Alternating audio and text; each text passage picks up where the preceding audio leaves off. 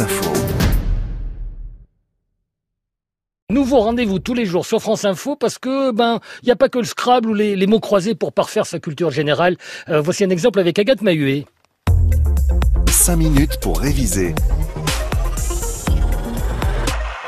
Bonjour à tous, on révise euh, à partir de maintenant sur France Info. C'est notre nouveau rendez-vous pour aider les collégiens à faire face à cette longue période d'école à la maison. Cinq minutes pour réviser, mais que l'on soit jeune ou moins jeune en fait.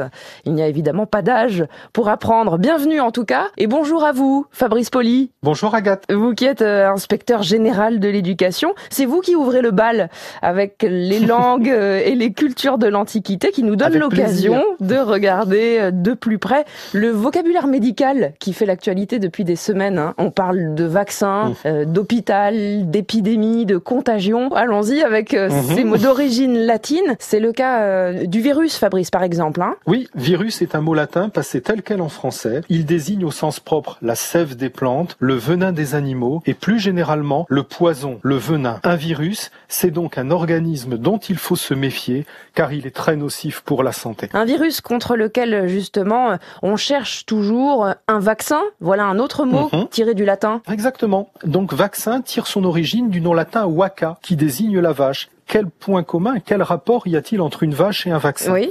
Eh bien, les bovidés peuvent souffrir d'une maladie que l'on appelle la vaccine et dont le virus s'apparente à une maladie très grave pour l'homme, aujourd'hui éradiquée, la variole. La vaccine permet de protéger l'être humain contre la variole. Et les premiers essais de ce vaccin datent du dernier quart du XVIIIe siècle. Mhm.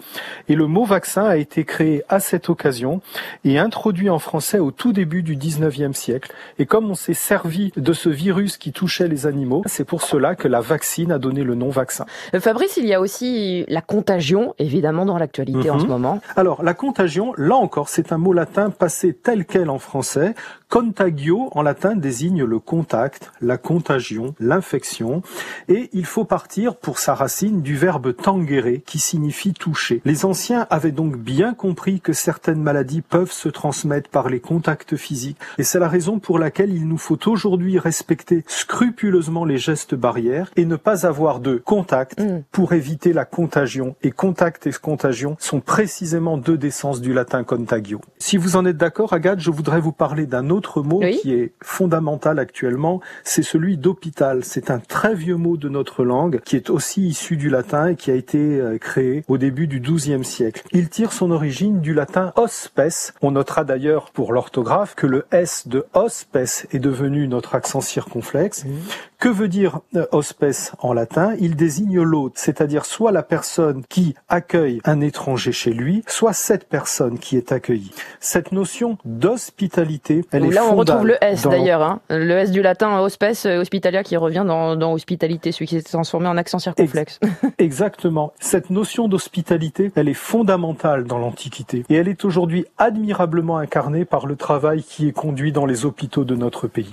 En revanche, euh, Fabrice Poli, quand on parle d'épidémie ou de mhm. pandémie, là nous ne sommes plus dans les racines latines, mais plutôt avec des mots d'origine grecque. Hein. Oui, tout à fait Agathe. Alors dans épidémie et pandémie, on retrouve le mot démos qui désigne en grec le pays, le peuple. C'est le mot que nous retrouvons à l'identique dans démocratie, c'est-à-dire le pouvoir exercé par le peuple. Une épidémie, c'est donc la propagation d'une maladie contagieuse dans un pays, chez un peuple. Et une pandémie, mhm. avec l'élément pan qui signifie tout entier, désigne une maladie contagieuse qui contamine un peuple dans sa totalité. Parce qu'elle est de mondiale. ce fait, une pandémie, c'est plus grave qu'une épidémie. Oui, donc euh, la racine grecque pan que l'on retrouve dans, dans bien d'autres mots de notre vocabulaire, même au-delà du médical, un panoramique par exemple pour une vue qui embrasse tout le paysage, ou, euh, ou le panthéon, c'est le temple de tous les dieux, c'est bien ça. De tous les dieux.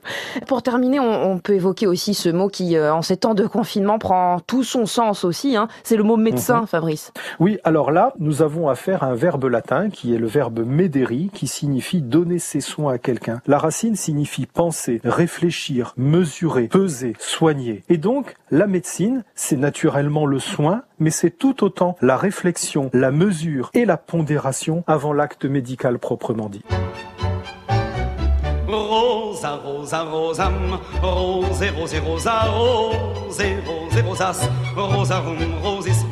Merci beaucoup, Fabrice Poli, vous qui êtes inspecteur de l'éducation nationale. 5 minutes pour réviser. C'est un programme que vous retrouvez tout au long de cette crise sur toutes les applications de France Info et de Radio France. 5 minutes pour réviser avec le concours de l'éducation nationale dans le cadre du programme Nation apprenante.